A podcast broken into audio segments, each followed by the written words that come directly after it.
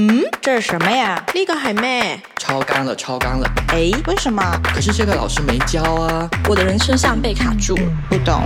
问题未必有答案，但会越来越轻松。这里是北城青年旗下播客，问题来了。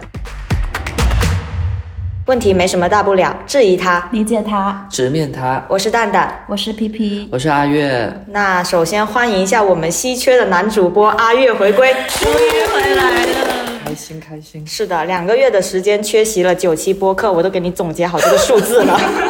九期。没错，然后呢，九期你都不在，我都听了。嗯好的，是一个很忠实的听众，可以跟我们的听众朋友们说说这两个月你干嘛去了吗？我这两个月就是嗯休产假，啊不是。谨慎发言，谨慎发言。我这两个月就是请了一个很长的假，是长假。嗯，不是离职了，就是觉得自己累了，想去放松一下，有一些都市病，想回归田园，让自己轻松一下，再回来上班吧。那如你所愿，一回来就声势浩大，单独安排了一期访问呢。好开心。呃，没回来之前他就呃微信私发我说要有一期专门的采访，并且要求人不能太多，会影响他的发挥。所以作为编辑部的主编，你离开我们整整两个月，我们大家其实对你这段经历还是有很多问题。你准备好了吗？我给你准备了几道快问快答。一来就这么猛是吗？很犀利的哦嗯准备好了。其实、我觉得今天这个播客还挺奇妙的，就是我在大理的时候。我的老板超哥跟我录了一次播客，那一次我感觉像是一个出逃的下属，呃在向老板汇报，老板检查作业，哎，你这两个月我给你假期了，你有没有好好珍惜过每一天的那种感觉？现在是下属在质疑我，这两个人你都干啥去了？抛弃我们两个月，你心安吗？没错，没错，没错。哎，我数一下，我准备了几个问题啊，一共是八个。你说吧。第一个就很犀利。嗯，好，那你准备好了啊？嗯。第一个呢，就是 gap 期间，知道你的同事们都在忙碌，甚至有人跟你说最近好忙好忙，你会有一丝愧疚吗不会，？gap 期间你哭了几次？四五次，一百分满分，你会给自己的 gap 打几分？八十二，我靠，那么近！为什么还有零头？这个零头还是二。那 gap 这一趟你花了多少钱？大概三到四万吧，我猜。三到四万我万。其实没有算过，但我自己刚刚盲猜三到四万，我后面检查一下，如果不对，我在评论区补充一下。可以可以能也没这么高，反正就是肯定万是有的。嗯，好，作为一个 J 人，我相信你可以精确到小数点后两位了。我把我把账单截图发在 发在评论区啊，评论区还不能传图片。对，那 gap 期间有过想回来上班的念头吗？怎么一次可能真的？？gap 期间有想过离职的念头吗？三四次，明显就比第一个问题多很多。那可以用三个关键词概括一下你这段 gap 的经历吗？可以。第一个是打碎，嗯，我在年会分享过了，就是打碎、重构，呃，然后最后一个是融入。嗯最后一个问题，你想对你的老板说点什么吗？沉默了。因为他会听 每一期，但我也不是因此谨慎发言，我还是感恩吧，就是谢谢他给了我这两个月的假期，我后来才知道，原来这个是在现现今社会上非常奢侈的一件事情，说出去都只会得到大家的羡慕，嗯，嗯，所以还是很感恩，让他他让我有了这两个月的呃假期，不然我可能嗯，也没有这段经历了。对对对，没有这段经历，那其实跟老板请假去 gap 这件事情哦，还是蛮有勇气跟需要一些想法的。你这件事情酝酿了多久啊？我觉得，其实如果是说这种不想打工，或者是说不想只有打工，在我的三十岁之前的生命体验里面，应该蛮漫长了，蔓延了挺久的。就是还是时不时会想到这个事儿。但如果说真正意义上觉得这件事情我该提上日程了，我是八月中下旬提的，嗯，那我是从六月底到七月这个时间开始在，呃，丹丹刚刚说的酝酿，有了这个苗头，然后开始去查找一些资料啊，听一些播客啊，做一些准备。嗯嗯，契机就是我和你去出差，然后遇到了这位朋友嘛。呃，我们有一个项目在河南那边。他在那里负责这个项目，但他其实本质也不是我们的员工，他已经自由职业很久，做数字游民很久，某种意义上他也是数字游民。他这个项目他都一直 base 在河南，但他可能下一个项目他接到了其他公司的活动，或者是外包的工作，他就可能会 base 在另外一个城市。那两天我在。呃，酒店打开电脑办公累了，或者是完成了工作，就出去外面走走兜风。我会觉得这是我之前一直在想象中的某种生活的切面，而不是在出出租屋和。和那个公司来回跑嘛，就像他说的，他有时候状态不好，他都会自己开车，或者是通过某种交通方式，就去到武汉那一条街道。那条街道有很多小酒馆，他会在那里休息、放空、喝酒。那我觉得这样的生活非常羡慕。但我在此之前已经，嗯，也想象过很多次关于这这一类的生活嘛，就是数字游民或者自由职业的生活。于是从那一次也有自己在那里两三天的体验，就像一个最小单位的出逃，对不对？于是我那一天回来后，你记得吗？我在高铁上哭了，对对对，哭，就是流泪。一方面是对刚刚认识的新朋友的离开的不舍，另一方面是。一种新的冲击和一种新的生活方式，让我觉得很难得，于是会觉得很感动，有这样的经历嘛？那我回去之后就开始在小红书搜很多数字游民的生活，看听了很多的播客和视频后，我就开始觉得我需要呃去做这件事情。然后这个过程有一个嗯小小的变化，就是我在。嗯，撕开撕掉了我这种想象的，就是打碎我这个想象微房。我很多时候做事情都是一直想，一直想，总觉得我需要做到某个程度了，我才能下这个决定。所以我这一次就把这种限制性信念给。破掉就是破除了哦。我们老会，比如说我我要离职了，我可能得存到十万块我才敢离职，或者是我要去哪里，我一定得怎么样。就我们常常会被灌输了这样的句式，说呃要准备很久。对对对，我得等到了怎么怎么样了，我才能怎么怎么样。那这个这个就是给自己非常多的限制性的信念哦。但我这一次就没有，我觉得我先跟老板提了再说。嗯，所以大概就是酝酿了。差不多一个月，然后就觉得我可以去说了。但是其实你自己也说了嘛，就是跟老板请假去 gap 这件事情还是很珍贵的。因为在我搜的很多 gap 的经历里面，大部分都是先离职，然后才去 gap 的。你觉得你请假成功的因素有哪些？嗯，可不可以给我们这些没请过假去 gap 的人一些参考？嗯，我想了一下，第一个肯定是凭借着我对老板的了解。嗯，就是我，你觉得他可能，我觉得他会答应，我才会去提。如果我们会因为这个问题闹得僵硬，或者会因为这个问题有摩擦，或者是我预设到他其实是不会通过，那我就直接提离职。我不会去用这个问题去试探。我我知道他会答应，这是我对于他的了解，以及我们之间的一种信任。这是第二个，第三个。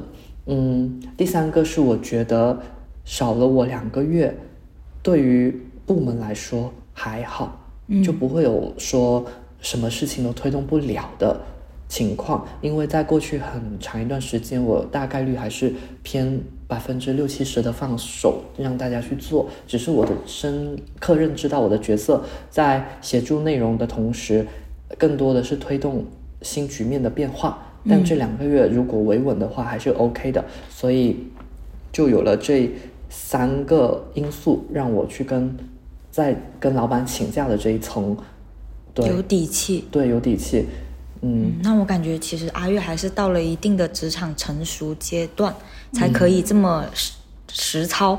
像比如说一些，比如说刚毕业一两年的，是不是不太建议做这种冲动的行为？还有一个是我这样说出来。不知道会不会不好，或者是太自恋。就我知道，公司还是需要我的。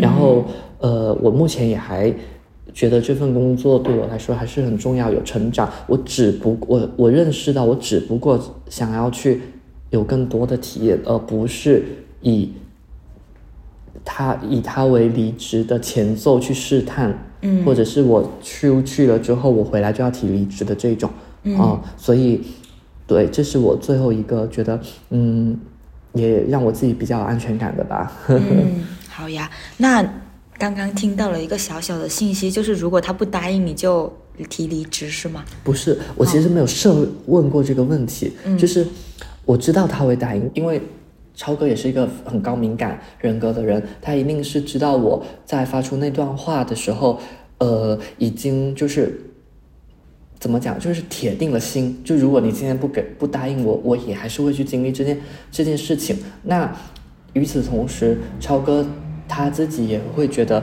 呃，在他的视角，他跟我聊过，他为什么会答应？他觉得，呃，这是他成就自己的一个方式，就是他很希望所有的年轻人都能够有机会去探索世界，去找自己。那因为公司的组合模式，我们不得不在这里去围绕着工作去转动，不得不去推进工作，去牺牲小我，成就大我。但如果自我的这个不个体，他也能够因为超哥的一句。同意一个批准而获得两个月的体验，对于他来说也是一种成就，也是他做这份事业的意义。所以这也是他也为什么会答应我的原因。但我其实没有设想过，嗯，如果他不答应我，我是不是就离职？可能内心会偶尔闪过这些念头，说，呃，他不答应我，可能真的会走。但我更大的心心里的想法都是知道，其实超哥是会答应的。嗯，所以离职也只是你一个小小的念头啦，但是能够听得出你对 Gap 这个行动的坚定，嗯就是哪怕他不答应，你可能也会有其他的选择。对，嗯啊，感觉超哥格局好大哦，就就是很难让员工请假是成就自己的一种方式。但其实他也很难，就是如果每个人都效仿我，那这家公司就很难再运转下去。所以他这种机会对我来说也特别难得。嗯，还是很人本主义的，至少没有把你当工具嘛。对那嗯，其实这个 gap 也来之不易嘛。但我其实最开始比较好奇的是，为什么你请了两个月？就咱们请这个假也不容易是吧？酝酿了这么久，为什么不是短一点的一个月，也不是更长一点的半年、三个月，嗯嗯，就是一个月太短，半年又太长了。我觉哦得两个月可能刚刚好，或者是已经很知足了吧。嗯，就是如果我是离职的，那我自己不知道会不会是半年或者一年，因为很多人 gap 都会有半年、一年这样的长度。那我两个月就是，嗯，如果是比如说一个月或者是半半个月二十天，它更像是休了一个长假。我对 gap 觉得还是和长假有区别区别的。就长假它，嗯，更多的可能就是真的去调整客观身体上的心情放松，嗯和休息，嗯至少让自己不再投入到工作里面，隔绝和工作的彻底的隔绝。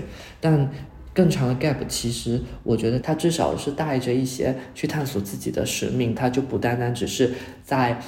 存在于一种表层上的快乐，比如说新陈代谢的快乐，我吃了美食、运动了这种，或者是我看了很多风景。所以对于我个人来说，我对 gap 的定义是会更多往往里走的，就是我在内心上面的一些嗯探索。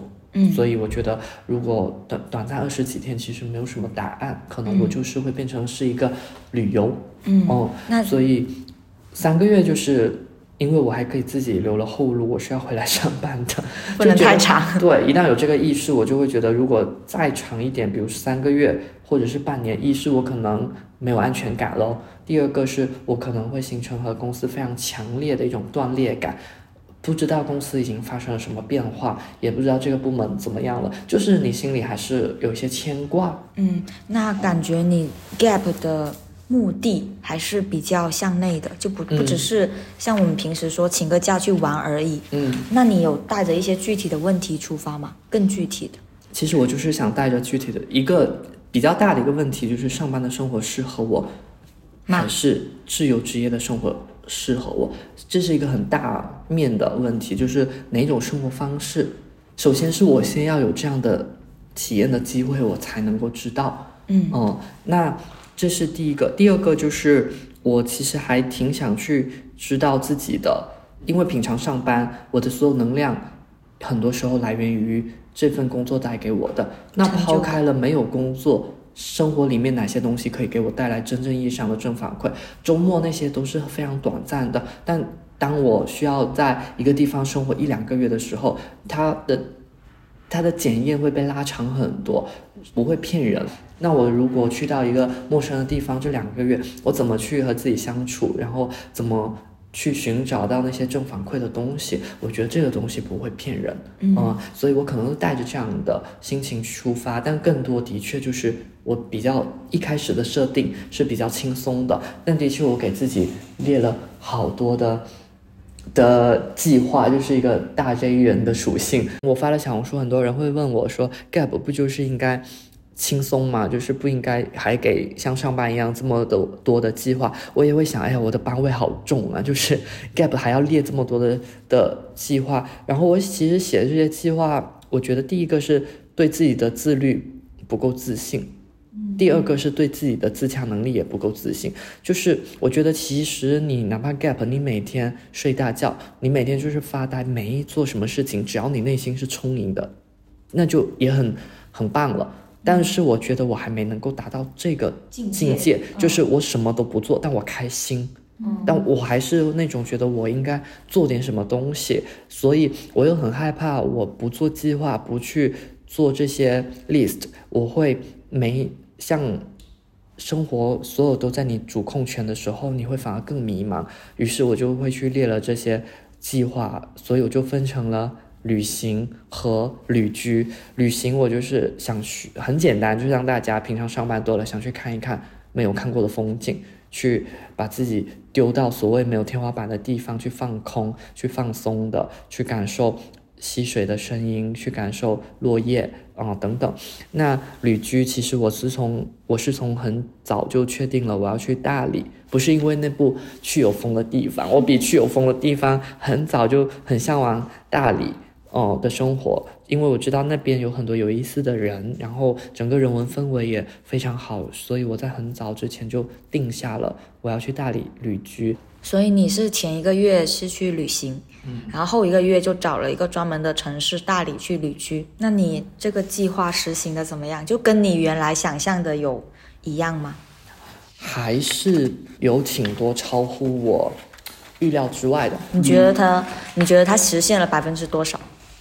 实现了百分之多少？哎，我觉得是还是实现了百分之有六十到七十吧。嗯，其实旅行的东西很容易解决，就是你去那里打卡。对你钱到位，然后交通方式也就没有什么问题嘛，就是它很容易。就比如说我一开始去了新疆，然后去了西安，去了南京，后面才去的大理嘛，那这些都是很容易实现的，不会说我呃会因为我个人的什么问题或者怎么样，所以呃在旅行这个部分其实很多都 OK 了，但可能新疆的旅行会给我印象比较深刻，是因为这是我第一次在网上找陌生人搭子一起去，因为它路途都太远了。如果我一个人包车环游北整个北疆，我需要支付快一万块的车费，成本比较高。对，成本很高。然后我就去小红书找了搭子，嗯、这个也给我一些感受，就是，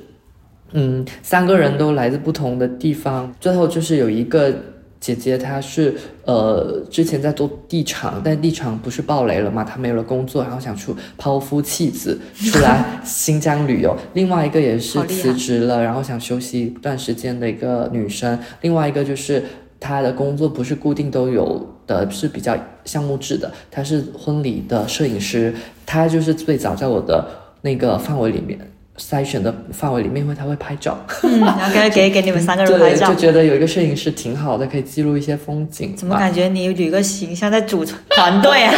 对，然后最后就是，其实一开始我们第一天见面，大家都还挺陌生的感觉。但是当我们去到新疆，在那些非常广广阔的天地，然后在赛里木湖看湖水，一起吃下午茶的时候，我感觉我们几个人就很快熟悉起来。就当把我们几个陌生人丢到大自然、大环境里面的时候，嗯，就是这种非常美美好的空间、美好的环境里面，人和人之间的隔阂是很快能够消除的，因为在那一刻，大家都被风景给治愈了，被激发了美好的一面，对对？对对对，就没有这种特别强烈说我拘谨的感觉。那时候我也觉得，哎呀，是我第一次找的搭子嘛，然后就觉得还挺有意思是。Gap 的第一个收获嘛？对对对，就是搭子给到我的，因为我之前都会对这件事情还挺回避的。刚刚还问了，就是还有哪些想象不一样的地方？那其实很多都是我在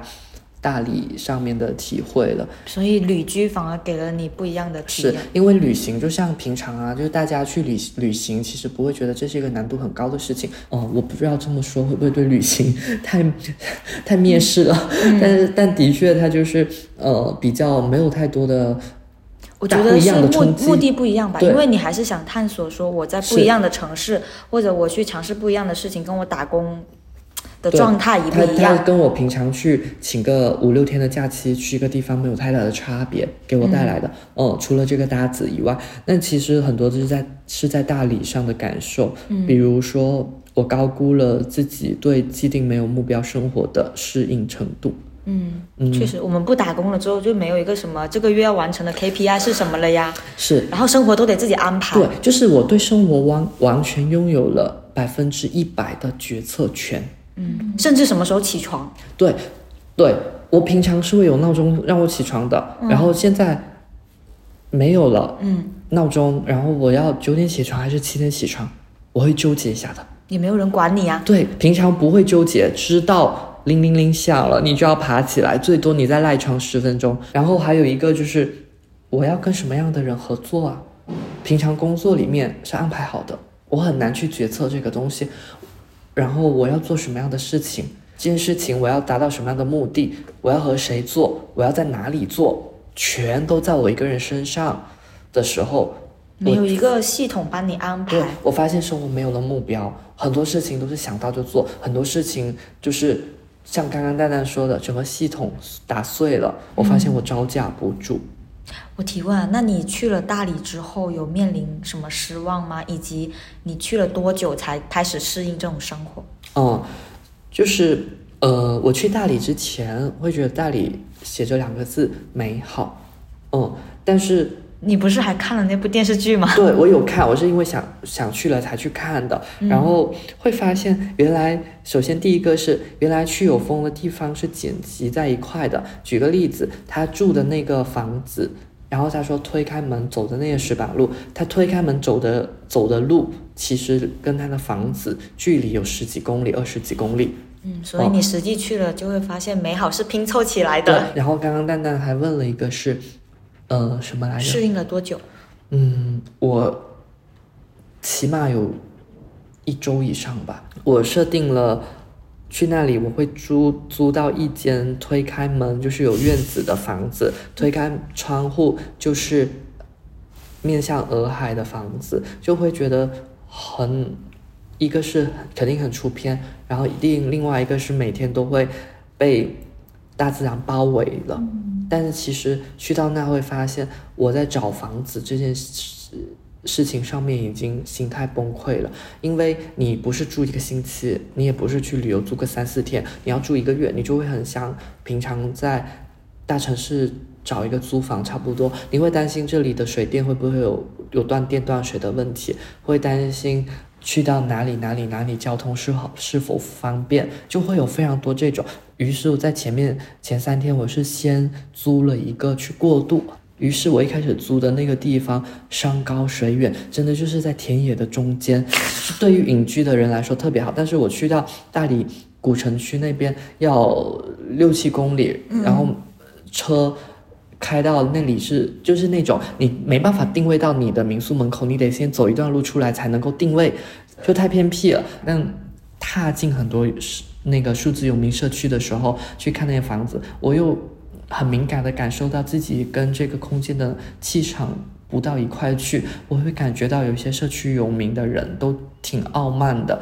那种感觉，觉得有点生人勿近，所以我又没有在那里住。最后呢，我租了一个，其实比我预算低很多的房子。其实我是差差不多拿了三千五的预算，觉得我是可以接受的。哦，住好一点没关系。但我最后只租了一千六，一半都不到。但为什么会租在那里呢？因为那个民宿的房东，其实在我前一天我还住在那个很偏远的。房子的时候出来参加活动认识的，就觉得在那个活动现场，她的发言让我觉得很欣赏这个女的。就是她说她三十五岁了，来大理十年了，在这里做了民宿，也做了茶叶，就卖茶。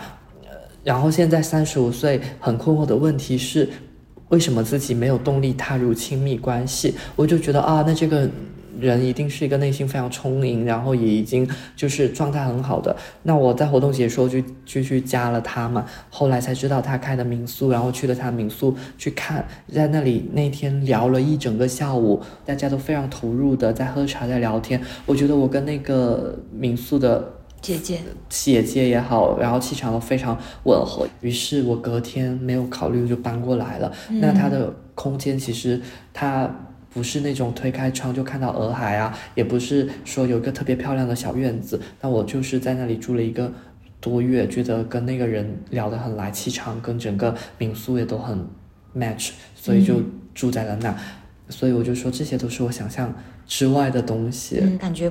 得接受没有百分之一百的正确的决策吧，而且我觉得你这个经历也很神奇啊！你最开始想租民宿，可能是看中那里的环境，然后看中它的交通，但是最后你是因为那个民宿老板，对，然后才想要入住他的民宿去跟他接触，感觉很大理呢。这种 这种租房理由。对，然后还有就是高估了自己的独处能力了，还有自律的能力。就我在去之前列了好多书，列了好多什么 书？想看的书，嗯。哦，这不是读书，不读书阅人有历时间，看了半本，半本，好鼓励一下，还不错背过去，然后又没有没有没有，我没有背过去，电子书吧。呃，首先就是那个民宿有自己一个书架，有很多我想看的书，上面也都有，嗯，所以我就在那里拿了书籍去看，然后还有我说，比如说我要录播客，我只录了一期，嗯，哦，要不要跟大家说一下你的播客名字呀？出门右转，我都差点忘了。但是我觉得那一期其实很流畅，而且很好。对对对，就做了一起就没做了，用了差不多一个星期才适应了这种没有锚点的生活，就是放空的生活。嗯，很多心血来潮的生活，就是你做很多事情都是我突然想到了，我就去做。你觉得促成你这种转变是因为什么呢？还是说有什么契机？因为我不相信一个一开始做很多规划的人，然后他突然换了个环境，他就马上变得很随意了。你不是说 gap 期间哭了四五次吗？对，就挑一次最严重的来说说。嗯，那天我真的是泣不成声的，就是在这种没有怎么讲没有规划、规划没有目标的生活里面的时候，就一下子不知道自己要干嘛。嗯，的时候我很痛苦。对于一个平常。都非常紧条有序的人来说，似乎每一刻一闲下来就会紧张，但又心里又有个声音告诉我，这样的生活不是我想要的，很撕裂。所以我在那一天下午就痛哭了，然后我就打电话给了蛋蛋，就跟他说了这些。然后蛋蛋真的，我觉得就是很中肯的一个意见，特别的有用。他跟我说，他首先他点醒我说，是因为你的整个系统被打破了。这句话很戳我，就是有时候人他在某种处境之下很痛苦，首先他自己先意识到这个是为什么的时候，已经治愈了一半，因为已经找到了问题。然后第二个就是，呃，蛋蛋跟我提了一个建议是说，你还是可以做规划，但是你只做百分之五十。对，就是你不要做百分百的规划。比如说我一天从早到晚我要干什么事情，就。这个就和你原来的生活其实没太大区别了，所以我就在那天晚上去了一家书店，买了一本像样的手账本，就开始去写明天我要做什么的这个 list，只写了几件事情，就留了一些给明天的期待和惊喜，慢慢去做好这个过渡。所以这是我在大理哭的最厉害的一次。哎，我跟你说，就是你那天跟我打那个电话嘛，也是我也是在这个直播间里接的。就你被吓到了，因为我一接到电话就一直泣不成声在狂哭。但是其实我那个时候有两个震惊吧，一个是我觉得就是你去你去 gap 这件事情，我觉得是非常开心的。嗯但是有一个震惊的点是你当时跟我说你去看了一次心理医生，因为那个时候哦你真的就是难受到已经自己已经排解不了了，要去看心理医生。然后我觉得这个难受有这么难受吗？就是因为我认识中的阿月是那种就是组织部部长嘛，我们一群人团建，然后他可以搞得井井有条。为什么轮到？而且他平时也经常出去旅行啊，我就不觉得他会把自己的生活就是搞到自己都崩溃掉。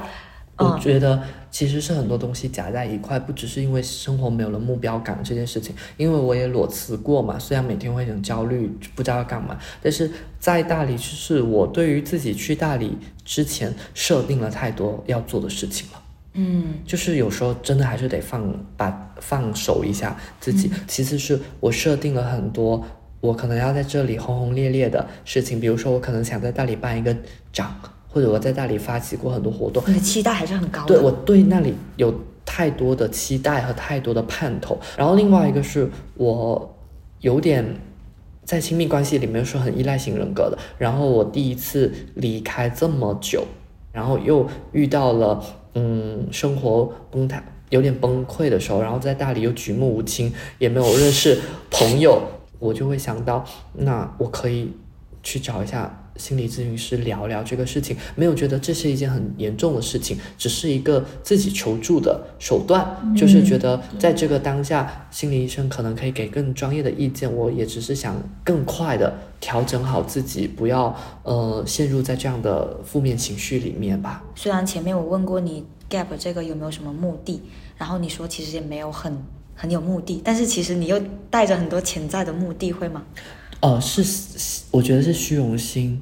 嗯就是我会觉得大理的那个人文氛围很好，很多人都是懂一点创意，懂一点设计，或者懂一些呃活动策划的，那我就会丢到自己身上。我自己也是做这一行的，那我就会觉得对比，对比对，而且我还是相对不错的策划公司和新媒体公司去到那，那我可能要给自己一个就是还是想证明自己。对，一个是证明自己，另外一个是想虚荣心，觉得我在那里如果做了一个很棒的活动，做了一个很强传播的事件，那嗯，会很有很有很有怎么讲，很有给这个 gap 对增加了一些光环。对，然后很还是比较证明刚刚说的证明自己的这种心态。哎，那个时候那通电话，我觉得对于我第二个震撼的就是，嗯，我一直觉得你去 gap 哦应该会收获的，比如说发现自己一些新的成长啊、进步，嗯但是反而是你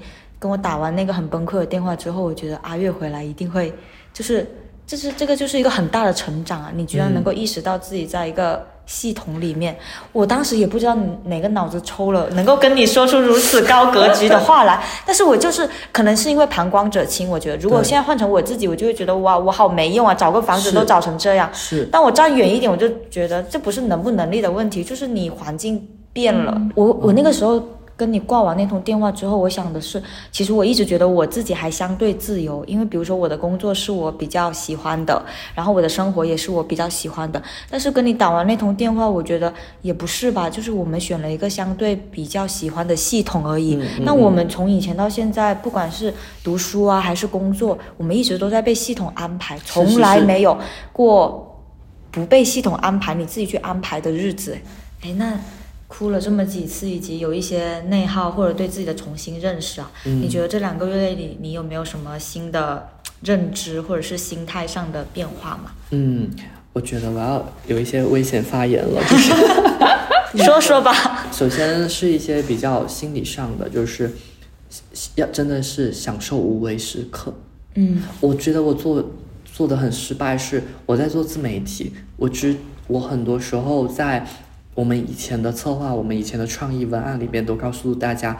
学会浪费时间，但是自己来到学会浪费时间的时候，根本就没办法自洽的去浪费时间。哎，我觉得其实什么都不做才是最难的。我觉得你你有一个很大的变化是哦，就是以前我们看到什么瑜伽啊、禅修啊、颂钵啊，就是阿月啊，还有我们都是那种，哎，这什么东西，身心灵听起来就好悬啊。嗯但是他回来之后教我们几个人做瑜伽，那个场面我真的震惊到了。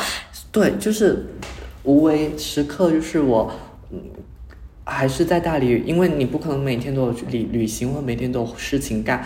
比如说有一天天气好冷好冷，就大理苍山上面都下雪了，那到地面就是。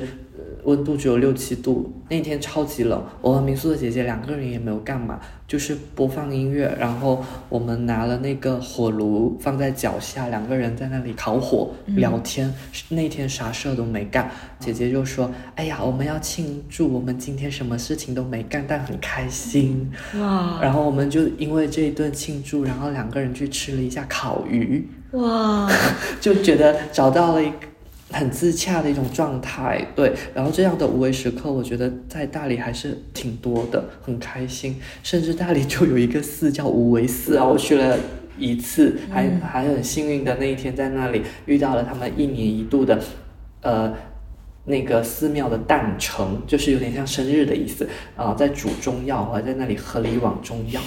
我觉得大理有很多体验很神奇，是我也是因为你去了之后才知道的，什么采茶还是什么哦采花，对，然后还有什么做鲜花饼我就感觉很很很多不是上班能够做到的事情。对啊，在广州哪有人就是什么采茶、采花，还有什么的呢？但对于很多大理人来说，这些都是本地人对本地人的日常。嗯甚至我看到他们背着背篓去赶集的时候，我一开始都以为是为了拍照打卡，但本地人他们去菜市场就真的都是背背篓，这就是他们的日常。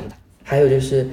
我最近提了很多次肖姐对效率的崇拜，是为什么会有这个感悟呢？是有一天我发现，就是也在和蛋蛋去做完那通电话的沟通，也和前几天的那些崩溃后，我细想了一下，我为什么要给自己设定这么多的目标？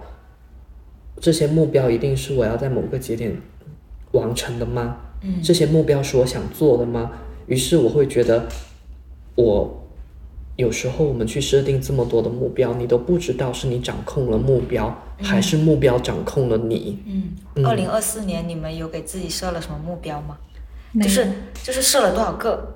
活着，我我也没有我我设置了存存款的目标，嗯，旅行的目标。你看你还是有很多目标但。是我已经把这个月的目标设好。哦，你是最小单位的目标。对我，我是发现我每个月月初都会把当月要做什么、去哪里设好，但是我不会拉到一一整个一整年。这是我今年第一次没有设目标。我是为了更大的自由。哦，嗯，就比如说我存款，我存款是为了能有更多的底气去做我认为更自由的事情。嗯，嗯，所以这就是，嗯，比如说我我今年写的很多都是存款。我今天本来想要点开打开外卖点个奈雪，看了一下配送费要五块钱，就把那个订单取消了。嗯我觉得我要存钱。哎，我跟你说，其实我我有一个问题想问你的，就是因为你是一个很 J 的人嘛，你做什么之前都要规划。嗯然后你从大理回来之后，就跟我们说要小姐对效率的崇拜，不要被目标掌控。嗯然后那个时候我在写这个提纲的时候，冠宇就在旁边批注，他说他想问问阿月哥哥，呃，又说不要对效率有这些崇拜的东西，不要做太多规划。但是如果我们想做一件什么事情的时候，又一定要有规划和一些安排嘛，那怎么样去面对他们两者的冲突？感觉你刚刚那个是不是就是一个答案呢？对，我觉得还是回到那个问题，就是你最想要的是什么？嗯，就是我其实但有时候我们会不会分不清那个目标到底是我们最想要的吗？那你可以还是可以做最小单位的尝试，如果有这个念这个这个契机的话，嗯比如说我们有很多时候那些目标其实是社会规训给我们的嘛，比如说我说我去大理要做出一些轰轰烈烈的事情，这个是为什么？是因为我觉得自己的这个身份，我是北城的主编，我去到那我好我感觉我得做出点什么东西，但这个并不是我自己初心所想的，可能有很多杂念在里面，会觉得是可以被看见或者自我的一种证明，但这就不是我想要的一种目标。嗯哦，对，所以你现在是为了更大的自由才去做这些规划。嗯，我刚阿月在快问快答的时候，不是有一道题是有没有这两个月有没有想过回来上班吗？然后阿月说有一次，我很震惊，究竟是因为什么是因为什么才会想回来上班？想我们了？我觉得不是，我觉得是我在自洽，怎么说？就是我快要离开大理的最后一个星期，我这个人哦，就是很难活活在当下。我有两种思维是很不好的，第一个叫做仿刍思维，就是我很爱去想已经发生过的事情；另外一个叫志向思维，就是我总在考虑后天的事情，对还没有发生的事情有更过多的思考和考虑，就是志向哪个志向？志气的志，向往的向，就是某个作家定义的一种思维模式。总结来说，就很难活在当下，享受这个时刻。我在大理最后一周的时候，开始知道日子进入倒计时了，好日子要到头了的时候，就每天又开始有点紧张感和有点焦虑感，觉得我要回来广州了，那种有不舍的成分在，也有觉得我要回来面对以前的生活了，我要不要在这个当下做一些决定啊，或者是什么的，要不要规划一下？是吗？也没有规划，哦就是但会说服自己，我好像有点想念大家了，心理准备。对我还是可以回去上班的，所以那时候我就开始想，反正在这里也待了一个多月啦，嗯，很多事情都做啦，然后我回去很跟这群人已经很久没见面了，我出现那一天，他们一定会很开心啊，嗯，呃，很多事情又可以开始写写推文了，可以什么，然后就说服自己，其实我是想回去上班的。我提问一下，就是你有时候会有那种想回来上班的念头，会不会是出于一种对安全感的诱惑？不是会，不会啊。我就是想念大家了，我会想念我们一起共事的那种氛围。嗯，那本质其实你对这份工作还是喜欢的吧？对这份工作最让我的就是守护的，就是这个部门，创户创造的氛围。对，很难得。哎，那我其实还有一个另外想跟你分享你的变化，就你跟我说一个信息，我觉得很震惊。你说你在大理一杯奶茶都没喝过，哦，是啊，你觉得跟你就是在大理的那种逐渐平和的状态有关系吗？还是纯粹是因为那个环境它也不提倡奶茶这些？你你大理有奶茶这种东西吗？有喜茶，有奈雪。那你身边的人，比如说都不喝这些，还是说，还是说你被他们影响，还是你自己的状态？首先，我其实去到大理的第一天喝了喜茶，嗯，然后从那一天之后就没有再喝过任何一杯奶茶。首先，一个是我身边的人都不喝，嗯，可能一个人没人跟你拼单。一个人点奶茶有点无趣吧。平常快乐就是大家一起开车嘛。嗯第二个是不知道为什么没有那个诉求，没有想要喝奶茶的诉求。我很多时候喝奶茶都是因为让下午不要太困。哦，还有感觉打工太苦，要对一天。对，那我在那里，因为每天那个姐姐她就是自己做茶的嘛，嗯他就会煮茶叶，然后就开始在那里围炉煮茶了，嗯并不需要奶茶这个东西。对，而且我感觉我们平时可能下午点奶茶是一种盼头，就是好像让自己打哦工没有那么苦。但是可能阿月在大理的那个环境，他每天都有新的盼头或者是新的意外，他就不只是奶茶，我连可乐都没喝。好神奇！我就感觉哦，从这个点奶茶这个很小的动作，就能够看出一些状态的不同。嗯嗯，我再说一个你的变化吧。嗯，你说就是以前啊，你刷到那种朋友圈谁谁谁去哪里旅行啦，你就就是会。就比一个一个是可能比较羡慕别人吧，然后另外一个就觉得我们什么时候能够什么。但是你今天刷到有人去新疆，是不是你说了一句话，我在旁边很触动。你说：“哎呀，去新疆啦！哎呀，我已经去过了，不羡慕了。”对啊我觉得很值得。就是你这一趟也还是有去了一些想去的地方，然后有满足自己的一些心是愿。是是，嗯，就是你的这种状态总是会激励我说，不行啊，吴蛋蛋，你在这里坐着，但是你哪一天一定要出去走走，不然你就没有这种感受，你永远都是在朋友圈羡慕别人。嗯嗯，嗯，对。我觉得特好。你在阿勒泰的时候，你就整个人就是只除了哇哇，就是 每天哇哇叫。真的太美了，就是嗯全都是一望无际的东西，嗯然后嗯，哪怕可能在克拉玛依，虽然也都是石油味哈，就是克拉玛依是个石油城市，就走在路上都是石油味，但是那些亚是叫亚当地貌哦，你都会看到风的形状，哇哦，怎么说呢？因为亚当地貌是因为风的侵蚀，然后它形成了那样的地貌。然后路边的路边有那种被风吹了，然后变成一团草的那种，以前地理书学的东西。就它那个草不是因为自己长在那里的，然后是因为风吹把它们嗯整到一团一团的，然后各式各样的都是大自然的鬼斧神工。然后去到阿勒泰的时候，嗯、禾木被称为神的自留地，每天早上清晨的晨雾，你就觉得自己像仙境一样，你整个人你不想放松都都给你放松的不行。哎，所以说真的一定要去生活，生活了才会有那种想象力，对。不然你再有才的人，那都会干枯的呢。嗯，我你回来之后，我们不是在群里接龙一些清单嘛？我就感觉你写的就是跟大家就不太一样。我已经写有滤镜？对，要写那个的话，就是还是太局限于我自己的生活了。你只能想到某某几个场景，但你没有见过风的形状啊，你就写不出你要去看看风的形状这种句子啊。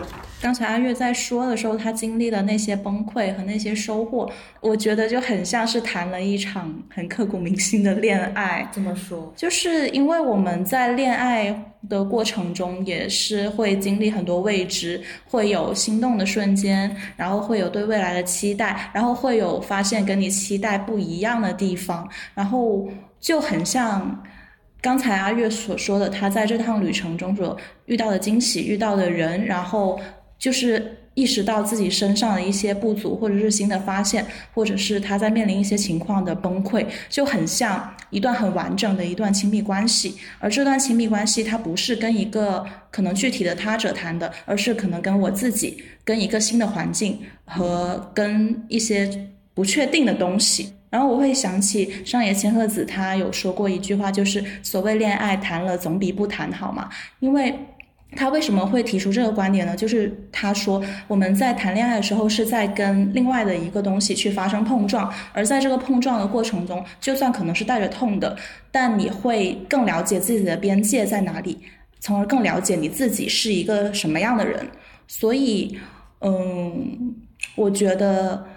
不，不管是谈恋爱，还是说我们跳脱出我们现在所处的体系、所处的系统，去把自己投入未知，其实是一个重新认识自己，然后重新发明自己的过程。是哇，发明自己。对，就是好皮皮把我升华了。那采访一下当事人吧，你觉得这段 gap 里面你最大的收获是什么？嗯，就刚刚我也在想，我这两个月有没有什么变化？就是一个很搞笑的状态是，我不是那天回来吗？就是第一天出现，呃，这么久后第一次出现在办公室，办公室哇哇哇的，就是每个人都夸我状态好。呃，变白了，然后整个人状态非常好。然后我们眼睛有光对、我们公司有一个同事就私信我说：“天呐，状态好好，我都想去了，这样才能怀孕。” 在备孕是吗？对，就觉得我那天就觉得好开心啊，因为我自己没有觉得我状态有什么太大的变化，就可能这样的变化是在那里已经细水长流，每一天都在经历一些小小的变化。但我开了一个年会了之后，那个跟我说状态好好想去备孕的同事就跟我说，我发现你眼睛没有光了，这中间只隔了两天哎。就这个摧残的程度就那么大吗？那天我的确也开始很想念，我反射弧很长，可能要经历过一些伤痛后才会想起当初那些，因为快乐的时候你是不会觉得快乐的时候会很快乐，但你不会一直你不会去回看过去，因为你当下很快乐。，对你就会只是在当下。但是当你痛苦的时候，你会知道那些东西多珍贵。那我在那天的确有点痛苦，就是被说眼睛没有光的那一天，有点痛苦。我回到家那，这位同事在在听这期播客的时候说：“我真该死啊 我其实就那天晚上我我回去有哭了嘛，就呃发了一四五条微博，！” 还发了一条朋友对，圈。发了一条朋友圈，叫做“今天广州的云有点像大理”，其实就是借此抒发了对大理的思念。嗯，委婉了一点。明白人都看得出来，但我其实可能是想念想念那里的云，或者是那里的人，但我可可能有点更想念那个阶段的自己。嗯，我在这段旅程里面有一个长者 跟我说，回到不要回到广州啊，就觉得不行啦，好想念大理的生活啊。他说，真正厉害的人是能够在广州也好，在上海也好，在北京也好，能够在这些地方创造出无数个新大理。嗯哇，但是我那一刻听完也是觉得哇，好高维啊！但是我后来一想，人要适应环境已经很难了，你还要在你适应的环境里面去改变环境，去创造环境，还要做那个个体和环境的对抗者，我觉得很难。然后我那一天晚上就哭了，但哭了之后，我又想了一下，我觉得我现在的自我调整和治愈能力已经高很多，这几天已经进入了工作的状态了。呃，一个转变是我不会再认为工作是我人生中唯一或者是很重要的锚点了。我以前会觉得工作是我的很重要的东西，但现在我抛开掉了这个认知。这句话的潜台词就是，上班的生活它不是我的事业，它不会是我长期的一种人生追求。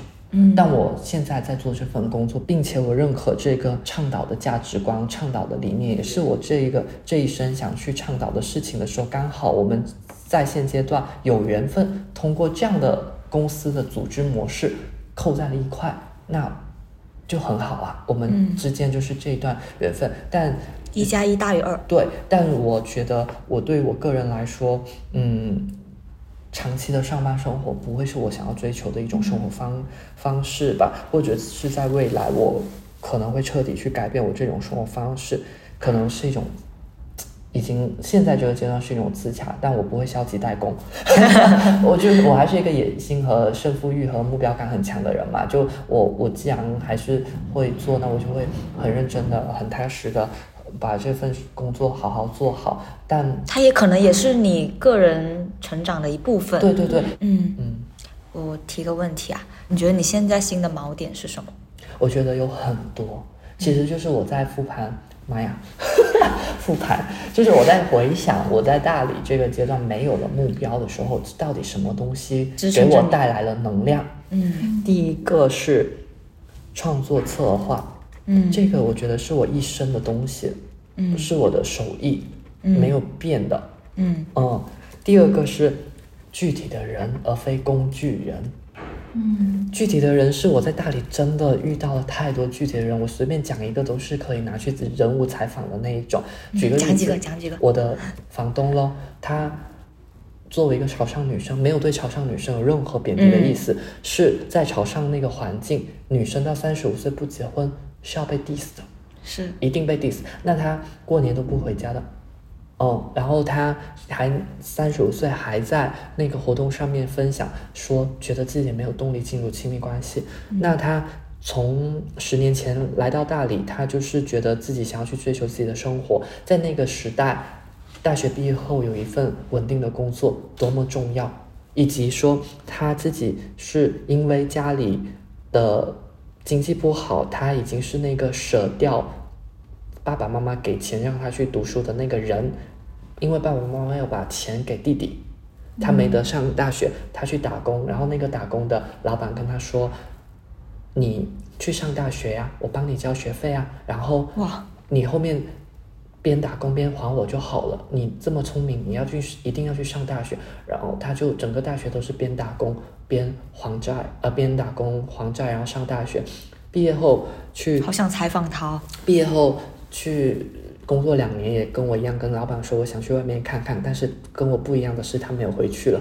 他跟老板说：“你不要留我了，我回不去了。”嗯然后就在大理开了民宿，后来做了茶叶，哦，现在准备把民宿卖掉去环游世界。嗯哦，那另外还有一个是，嗯，我还认识了一个二十四岁，在我的一场活动上面的一个女生，她已经隐居了，二十四24岁隐居。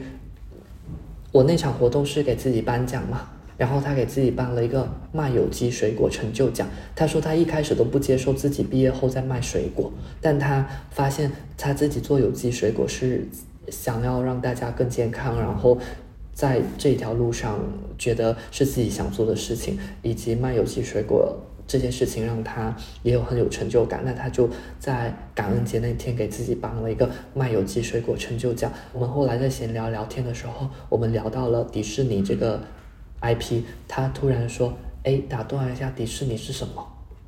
就我觉得啊、天哪，好冲击！然后我在那里的确看到了好多人生样本。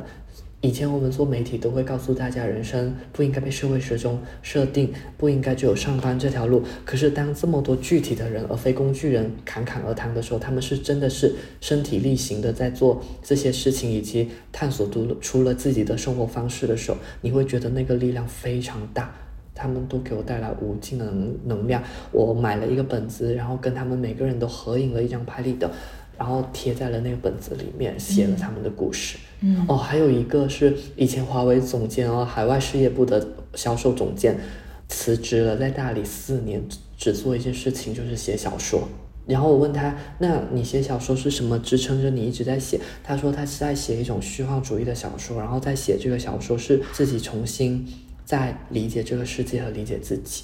我觉得你除了见到这些具体的人哈，就是你的经历是不是也多了很多？比如说你办了一个展，哦然后你跟这么多很神奇的人聊天，我记得你好像还去古城里面摆摊了。虽然是个上摆 E 人，然后假装自己是 I 人，跟别人说自己是 I 人，要跟别人聊天，嗯然后还就是遇到了民宿姐姐，还去领养了一只猫，嗯然后还做了播客，做了自己的小红书，还做了瑜伽、颂钵这些我没有做过事情。是，然然后后还痛哭过几次，还明白了一些对自己的一些发现。我觉得两个月已经够丰富了。对，我觉得以前更多像是一个管道，倒不是说我通达了什么什么，我我我会把自己比喻成一个管道，是很多东西在我这里进，然后就在我这里出。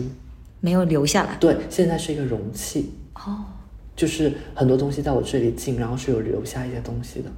对你哦的改变。对，包括我第三个觉得支撑我能量的是做产品。嗯我觉得我是一个适合做产品的人。就比如说我，我把自己在感恩节在大理办的那场活动，呃，我会定义为是做产品，因为它已经面向市面上去做销售了。那我这个过程感受到能量是及时反馈，就是做一笔拿一笔钱的反馈。嗯，嗯，好好哦。对。那我觉得今年我也会继续去做一些我理解的产品。和尝试。嗯，嗯，其实关于 gap 这个东西，我相信只要在打工的人都会很向往，所以我就准备了一些关于 gap 的问题，你可以从你的视角，嗯就是回答一下，没关系。就我想问一下，你 gap 了两个月嘛，其实不算长，嗯只是一个小小的尝试。对那你以后还会 gap 吗？嗯，我觉得会。嗯我觉得 gap 可能会上瘾。嗯也会去魅，看人，真的看人。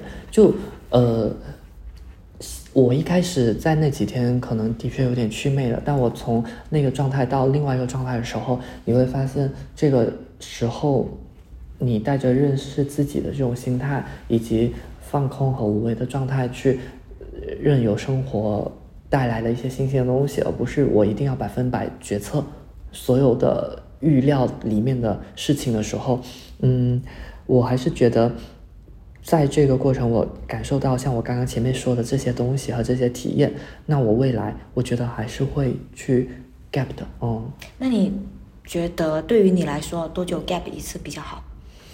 嗯，现在有这样在的规划吗我现在其实没有一个定论，可能如果一个人他想要有这样的 gap，那的确得有很多的东西在支撑着，打工不太可能。比如说我明年又去跟超哥提说我要 gap，那他可内心可能你小子还 gap 上瘾上瘾了，请假上瘾了。嗯，哦，就我觉得你其实要去争取更多东西，但如无比如说你是自由职业者咯。嗯，你可能一方你的生活就是 gap 了，就在不同的城市体验，又或者是你去做了一些不一定需要时时刻刻都在固定的岗位上面的事情的工作的时候，可能有这个契机吧。嗯，所以其实对于你来说，你现在应该是有 gap 的心态，但是行动上就暂时再说。我可我我现在是知道了 gap 的时候的我是怎是怎样的样的？那我能不能接受这样的我，以及我还有什么想要去尝试、体验和探索的？嗯、呃，那会比较比起以前会清晰很多。嗯，帮一些小伙伴问一下，就是想 gap 一定要有很正当的理由嘛？其实我那个时候看见你请了两个月嘛，谁的心里不蠢蠢欲动呢？对但是我扪心自问啊，如果你真的给我两个月休假，我觉得我做不到你那样的体验。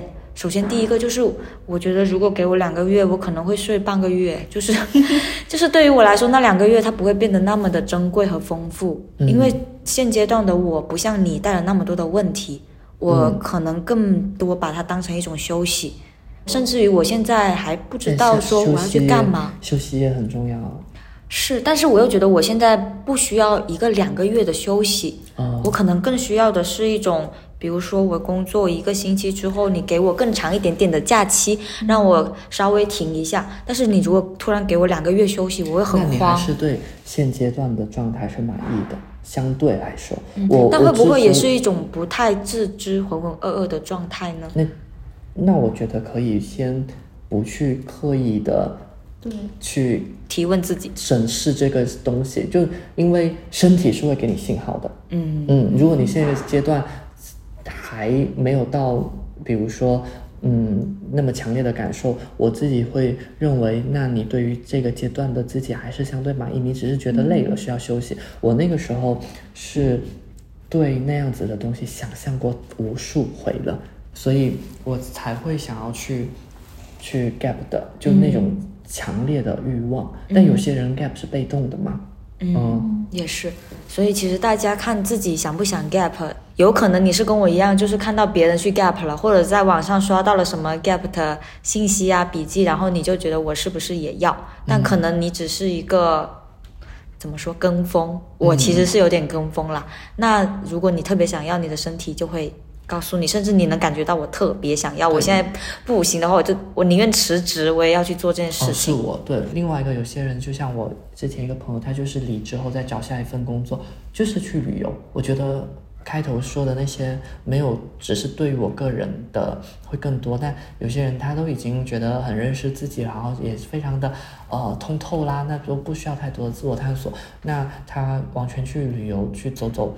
也挺好的，你在这个过程肯定也会有新的、新的发现。那有些人 gap 他是被动的，就是我可能没办法找到下一份工作之前，那我就这段 gap 先去做点什么事情。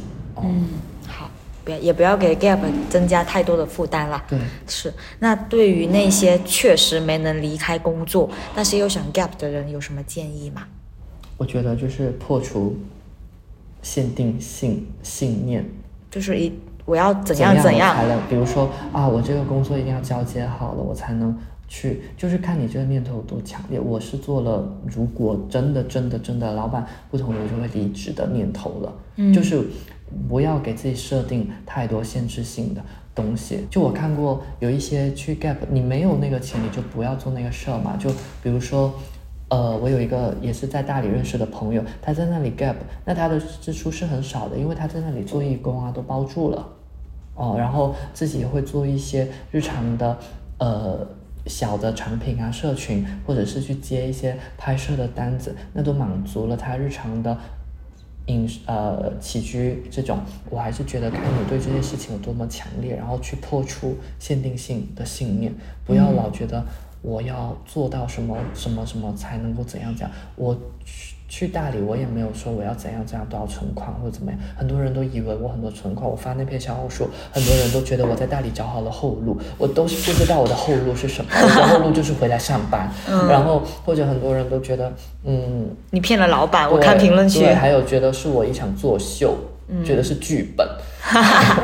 哎，嗯我问一下你，哎，大你可以跟大家暴露一下你的小红书吗？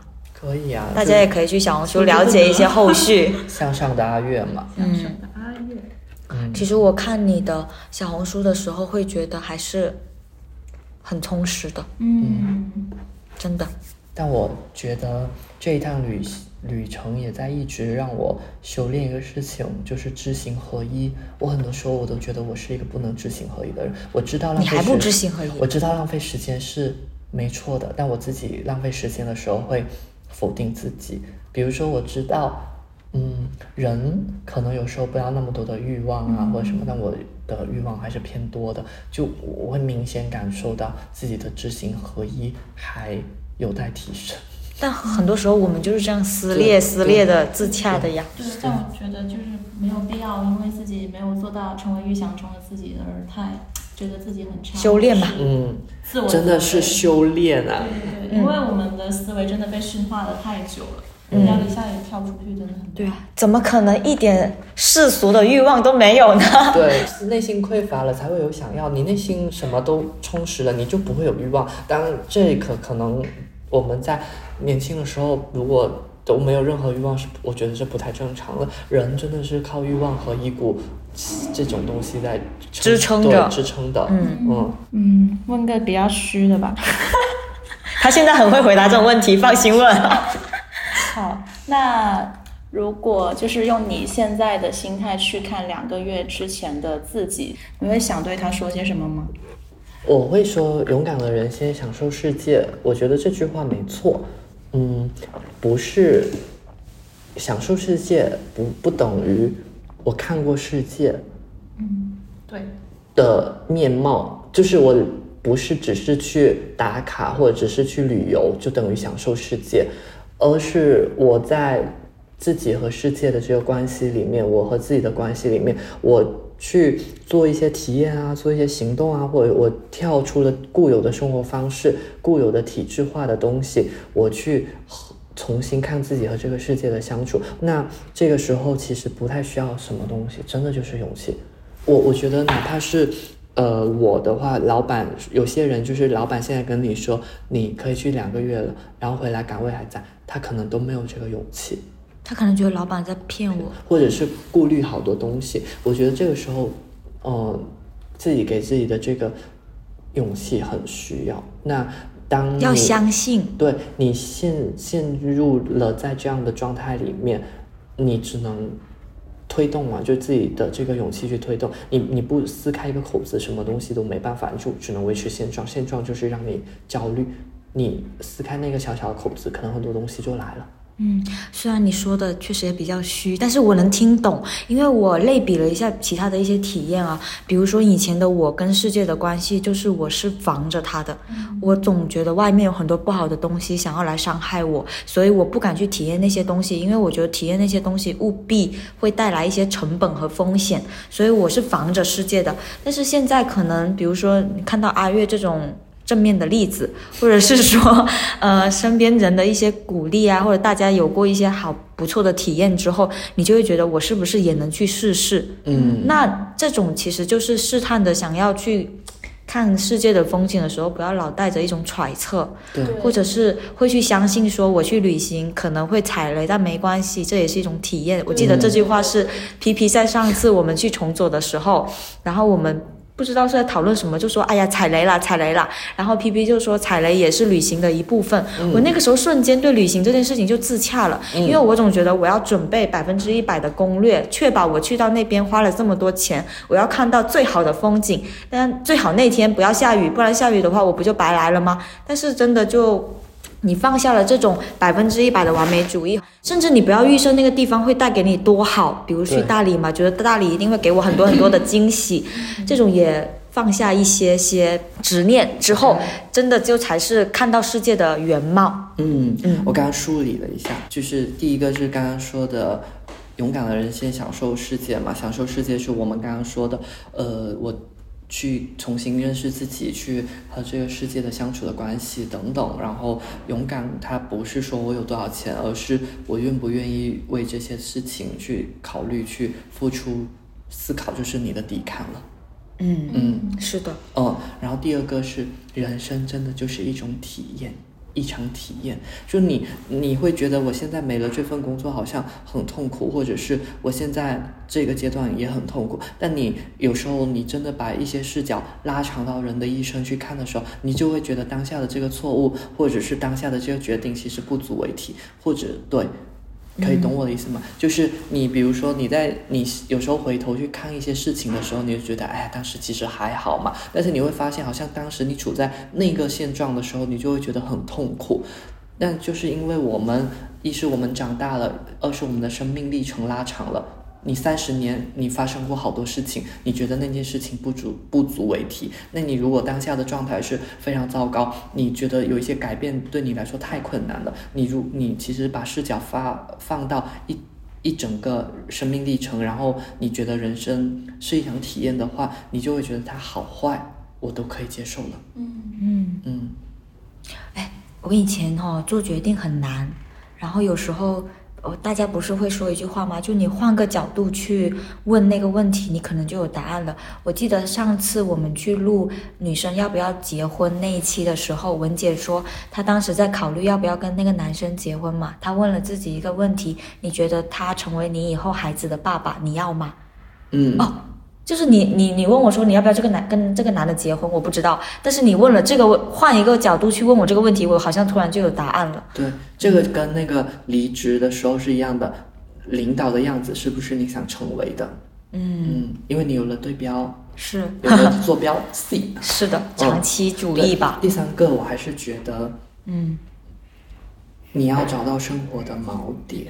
工作不是你生活的唯一锚点，你把所有的东西都寄托在一份工作的时候，你觉得工作等同于我此刻的生活，那很难。工作是没有人是开心干的，我觉得长期来看，他说这句话的时候，声音小到了。就是很难说工作你每天都是开心的，因为工作没办法，那你要去重新呃找到生活的锚点，然后在这些上面去实现你个人的价值也好，治愈你也好，我觉得这是很重要的。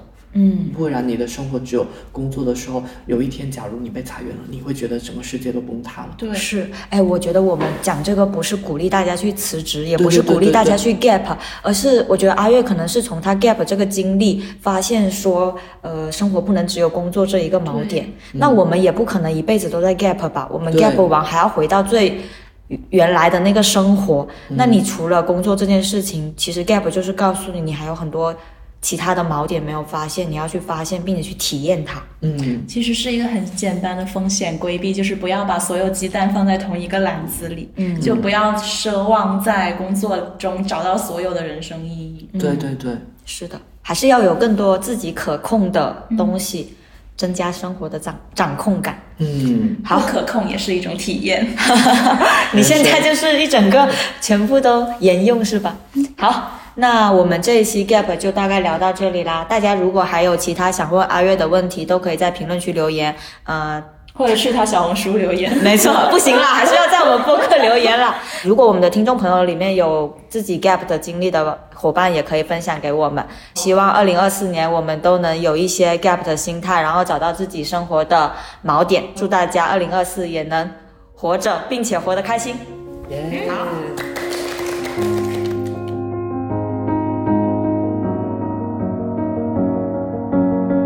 They say it's a matter of time. A thousand days and the sun won't shine before I come back to you. When I'm happy, nothing's going to stop me. I'm making my way home. I'm